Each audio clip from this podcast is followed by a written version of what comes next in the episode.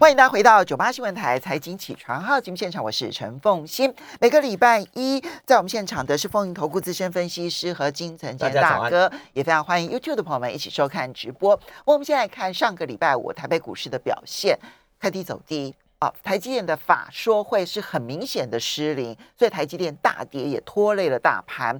所以呢，台积呃最后呢，台北股市大跌了两百四十一点，收盘指数是一万七千零四点，跌幅百分之一点四，成交金额两千六百八十一亿元。而 OTC 的部分呢，也大跌了三点六二点，收盘指数是二零四点三一点，跌幅高达百分之一点七四，成交金额七百零四亿元。所以今天大哥上个礼拜五啊，因为礼拜四是三个法说会嘛，哈，有台积电的法说会、大力光的法说会、群联的法说会。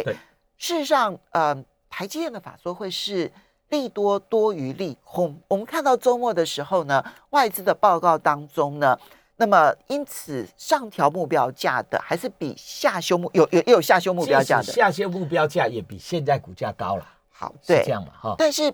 但是上个礼拜五其实看到的就是一个卖出，怎么来看待？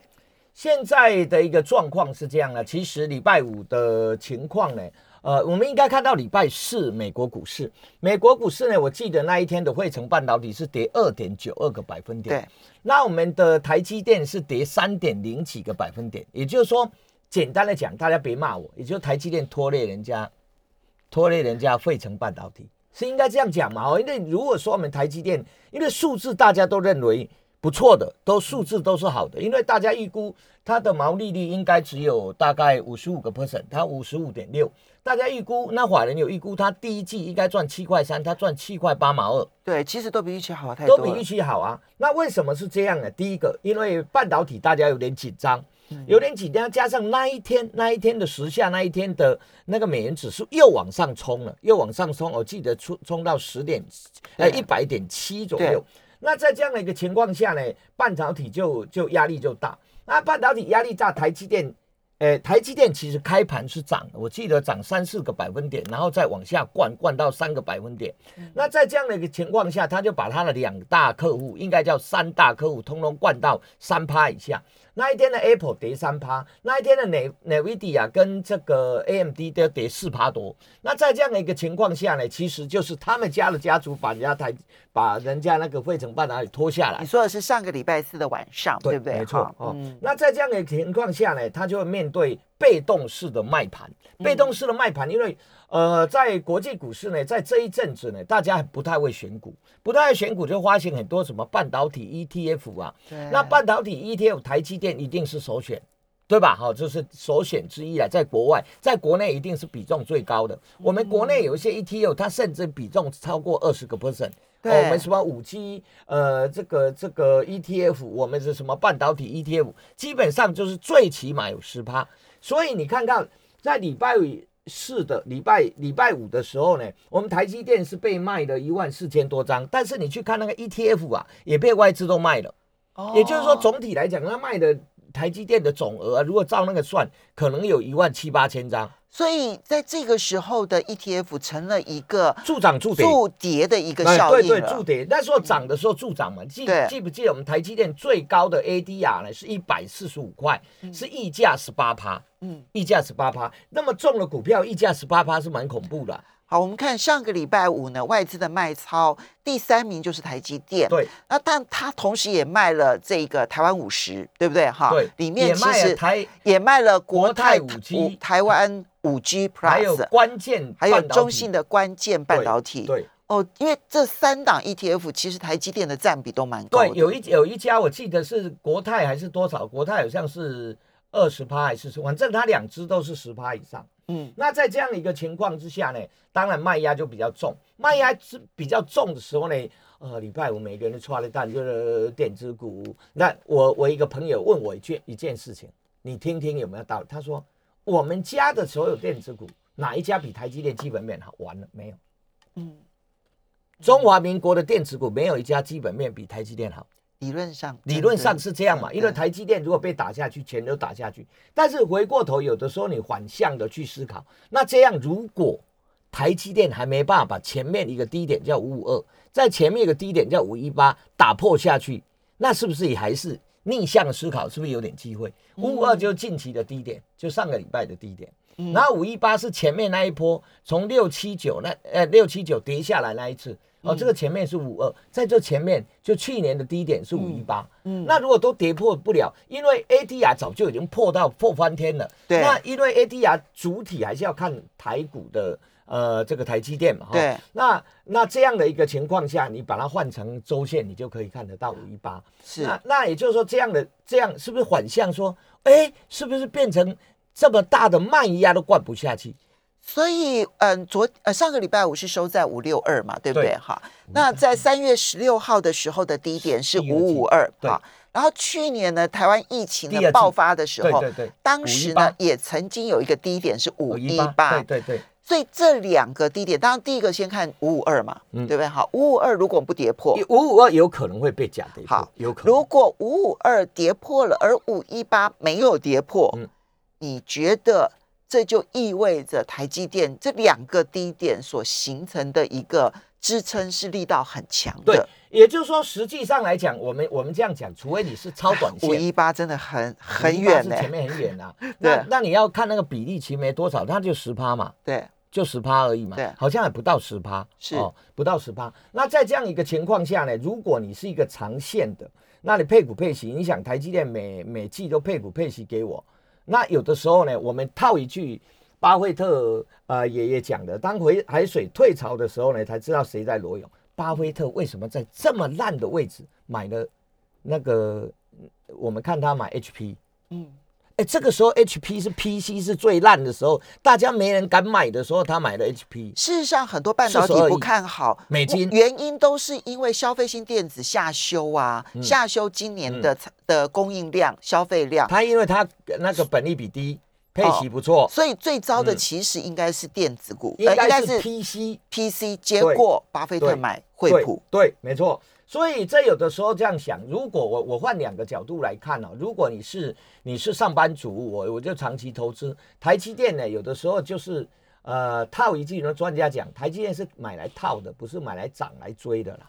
台积电是越买越跌越买，因为如果台积电我们的电子股如果没有明天，呃，如果台积电没有明天，电子股就不会有明天啦。应该这样，现在在涨那一些都是都是那个邪魔歪道的股票，就是应该都是那个做主力型的股票。现在涨，我是说电子股哈。那在这样，所以精神大哥，你今你这是第一次，就是很公开的建议大家说，如果是长期投资，你就不要再跟人家杀台积电，这里杀什么台积电？那那手上有的不用杀，但是。但是如果没有的，想要买一点可以吗？如果如果我我分两个嘛哈，一个如果你是专业投资人，买台积电现在赚不到钱。对啊，那我不是讲专业投资，我讲的是一般上班族。一般上班族的时候呢，呃，其实你就分批分批买嘛。其实最近台积电有很多这个上班族是分批在买，但是你就是不是每你就急跌才买，嗯，哪一天大跌啊，没人买我就买一点。哦，跌幅超过一个百分点，对对，跌幅超过两个百分点了，两个就是十块钱嘛，十块钱的时候我就买一点，嗯，然后反正我会配股配息，而且我是四季都配，对，你也不怕它不配嘛，对不对？而且它获利真的还不错嘛，应该是这样。那这是我我是我是公开这样讲。那如果你是是专业投资人，因为你现在买赚不到钱，为什么赚不到钱？现在只有我们光谷券商会付，外资会卖。那外资会卖，其实很重要一个原因是因为台币在贬值。对，台币在贬值的时候，他才去卖的。因为我持有台积电在这里，啊，我台币贬值，如果贬三趴，我就跌三趴嘛。即使台积电不跌，我我也是赔三趴。他卖的是这样的概念，不然，请问台积电外资持有现在七十趴？对，他。卖不是搬石头扎自己的脚吗？其实跌下去最苦的是外资，又不是。不过它成本低啊。对，啊，成本低，但是它有市值的概念，它是少了啊。哦，是这样。那如果你是专业投资人，那你就依照题材去做。现在题材在哪里，就在哪里。比如说疫情高涨，哦，就涨了。呃，这个检测防疫概念啊，检测大家知道。我那一天上个礼拜讲说，再来你会买不到检测试剂哦。呃，为什么买不到？两个原因，因为以后可能配出来，我现在药房不敢进。为什么？因为配出来你呃，政府买五十九块一个九十五块，搞不好配给你一百五。对啊，因为那我如果进两百，我不赔了嘛？我上个礼拜看到一个快筛公司，他说呢，到到五月底之前，他们可以降到，就是从现在三百多块降到降到一百七。我就在想说，那这样子现在谁敢去买呢？不是，是药局不敢进，那药局也不敢进啊，对不对？所以药局进了，它库存，它可能会赔钱嘛。哦哦，对，它是这样的一个状况，所以你买不到。主要的原因是药局。我问下你们，啊，我买啊，我下礼拜突然呢，对啊，就要降价，一百二十五，那我我进两百，不是亏七十五吗？预期降价就是造成最大的问题。对对对，这样。那再来的部分呢，就是呃，又涨了一些什么什么。一些血氧机啦，又想到了，你买过了吧？你上次买过一次了，所以其实这一次来讲，那你怎么这个这个口罩怎么没有又增加了？像口罩其实大家都蹲着这，其实如果检测这个部分呢，其实只有一个哦，一个是这样，你位置增加，以前不洗手，现在天天洗手，一天洗就十次，嗯，大概就会这个会增加，就是你的呃呃生活习惯会改变，那反而是清洁剂这一类可能。它的业绩会会稳步成长，所以资金没地方去，跑到哪？跑到食品股，跑到食品，跑到什么爱滋味啊，罐头也没有，那蛋也涨价，然后这个这个什么都跑过去，那果糖也会没有，所以那个丰源果糖那也涨价，就涨到那个食品股去了。你没发现是这样吗？那个就是台积，呃，不是，那就电子股不敢当冲，它不是长线当冲不敢了，因为量小，冲不了。就它宁愿去冲那个船产股，就冲到船产股，所以它成交比重并没有 slow 很多，但是当冲比例降的好多。OK，哦，那所以那一些资金就跑到其他船产股去了。好，那我们要稍微休息一下，等一下回来了之后呢，所以你的现在重心点是会放在船产，还是你会在电子当中呢去寻找这一些可能有一些过？过低的价的公司呢？我们电子股把几个呃，现在台积电出来，他已经告诉你 HPC 嘛。好，等一下等一下讲了。对，我们进一段广告之后呢，回来之后呢，再告诉大家要这个时候的配置要如何的配置。休息一下，马上回来节目现场。欢迎大家回到九八新闻台财经起床号节目现场，我是陈凤欣，在我们现场的是凤云投顾资深分析师和金城金城大哥，也非常欢迎 YouTube 的朋友们一起来收看直播。好，金城大哥，我们刚刚提到了，就是。嗯，电子的部分现在看起来，你光是台积电这样子不断的被砍杀来看的话，整个电子股其实要像台积电这么好的也很少，所以资金就转向了船产。但是你的资金配置上面，到底电子要占多少，船产要如何，然后重心点如何看？电子股现在你有的时候是低阶啊，你要分批去低阶啦，然后电子股变成急涨，你要卖下哦。我们上个礼拜我们好像讲过那个那个 PI 的叫三六四五，记不记得？我们讲说它下来的那个支撑的位置，大量位置叫五二三，我记得我是这样。那我们讲说那个时候来到五五五三五四五十四块左右嘛，那五十四块你去你去买的时候，你的停损大概就有三个 percent。后来它创高了，嗯，你知道吗？它电子股没有没有涨，它创高了，它创到六二七去了，嗯，那也就是说也有逆向的，但是逆向的你要懂得过高去卖。你不能过高去买电子股，是不能过高去买，船产股可以过高去买。现在的状况是电子股不能过高去买，两个要分开哦，不不开不一样。那所以电子股的部分，我大概讲说，它大概从台积电出来以后比较没问题的，就是电动车嘛，嗯，资料中心叫 HPC 嘛，高速运算。还有就是储能的这个部分嘛，储能大概有太阳能、风电跟所谓的 UPS，大概就是这个部分比较没变的。那我们上次讲到了像三六四五，那就是储能的那个部分嘛，因为有这种电动车的部分。那以前我还讲过一个八零二八的这个。这个这个叫做升阳升阳半，因为它有升阳电池，它有稍微下来，那那个支撑的位置大概就在上上下下，大概就五十几块到六十几块之间嘛，哦，就区间有没有？上次我们看到三六四五达麦好像礼拜四还创了那个高点，嗯，那，所以有的时候电子股你就看敢扣，你就是过高我就卖一下。嗯，就不要想说电子股这个位置的气氛要波段行情哦，就是这样。那现在来讲呢，资金就稍微国，尤其业内的资金，业内资金它不跟你你龙我龙，天长地久，它就纯粹短线，它就 parking 到哪里钢铁股去了，嗯，啊 parking 到化工股去了，parking 到检测股去了。所以我刚刚讲说，为什么有一些传产股你过高可以买，因为因为检测股它是过高一直冲上去的嘛。哦，是这样。那检测的部分呢？呃，它带量上去，你记得我们上次有讲过，开始往上攻的时候，前一个前一个呃红 K 的低点都不能破哦，这一次就是你的停利点的概念。这个原则至今没有改变过哈，大量红 K 低点不能破。嗯，对。那再来就涨到，因为内价涨的关系呢，所以就涨到了钢铁股。钢铁股其实它涨一些呢，它本益比并不是非常高哦，它跟检测的状况不太一样，检测是纯粹。国内的需求，国内而已哦，国内哦，国外检测只触根哦，不是不是只有我们家在做嘛，对不对？那像美呃这样像韩国的 i n 专门做检测的全球大厂，它股价并没有涨，它股价就就就就一路是往下下的，这是我们国内的短线需求啊，记得哈。嗯。那钢铁股不一样，钢铁股在涨啊，钢铁股，比如说最近涨的钢铁股，就是有投资这个。呃呃，印尼昔日的那个叫做华兴，华兴记得嘛哈？你看华兴怎么涨？他他投资那个冰内厂嘛哈？那冰内厂的时候，华兴呢好像是连涨一个礼拜，一六零五。那华兴能涨的一个礼拜，现在几块？现在现在我们看一下，呃，应该是还不到四十块。但是它去年赚多少？四块两毛七，本益比高吗？不高嘛哈？不高。那国内内的报价有三家，一家呢是它。一家叫唐龙，嗯哦，二零三五的唐龙，这里这个低调到实在不行的，那个唐龙股价都不会动的那个那个。我们现在又开始把一些这五六十年前的那种大公司开始找出来。我要这样讲嘛，因为华兴能这样涨，我就会讲，因为国内报内价总共有有两大家，一个就是华兴，华兴是报印尼的呃印尼的这个这个青山集团的的这个不锈钢，那唐龙是报国内的盘价，唐龙是国内的大厂。那好像也赚快五块钱了。唐龙，你看它股价，哎呦，拜托啊，你两三年都没怎么动，就盘盘在那个地方。后来我唯一看到说，啊，原来人家唐龙有七十公顷的土地，三十五公顷在新竹，三十五公顷在高雄。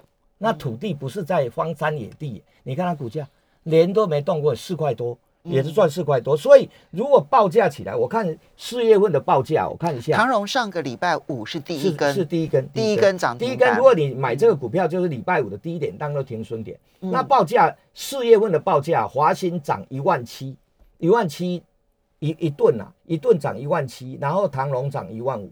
嗯，哦，这也做一万涨，哎，对，长荣涨一万二，那个华兴涨一万七。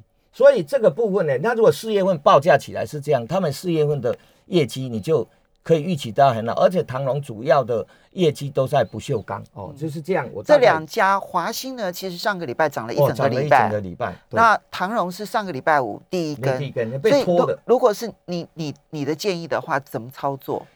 如果你短线要当冲了，当然是华兴嘛，它上上下下很灵活嘛。那唐龙如果就长线来讲，它应该有补涨的，因为它还有资产题材。我刚才得哈，它有七十公顷的土地啊，七十公顷不是小土地，一个在小港，一个是在呃新竹工业园区，也不是新竹的郊外。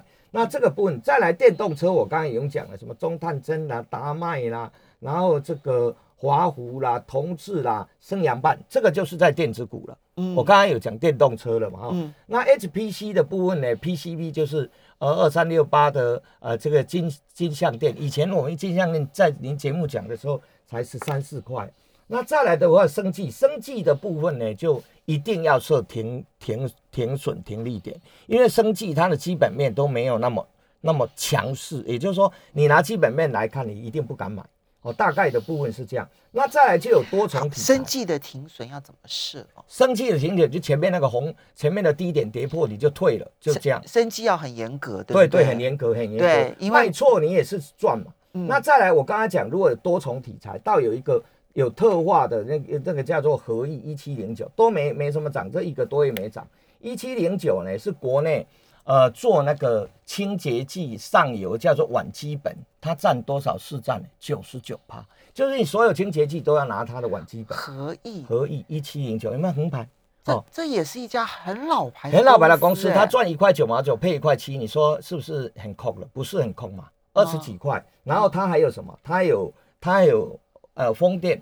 它有风电，有天地离岸风电，它有投资，还有云豹能源，云豹能源，云豹能源，云豹，云豹能源是做风电的，对，它是做太阳能，哦，太阳能做太阳能，然后它还有这个 跟官方色彩很浓的。啊，对对对，它有化肥啊，它有做化肥，它有做化肥，大圣化工啊。那它还有一个台积电建厂的那个那一块地是不是污染的？大家记不记得？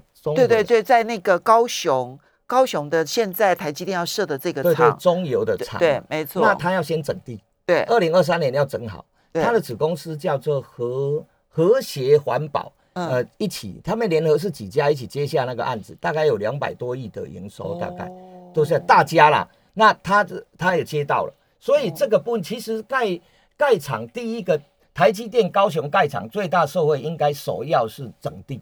对，因为你地整好怎么盖啊？因为那有那有一点，大家可以去参考之前的《天下》杂志呢，曾经写了那个整地的一些相关的故事，大家可以去看一下。是，所以来到这里的时候呢，有一些像像这我刚刚讲那个那个二十几块那个，你就设个五个 percent 的停损点，而且它大概二十几块配一块七也还 OK 嘛。那股价没涨过，那所以。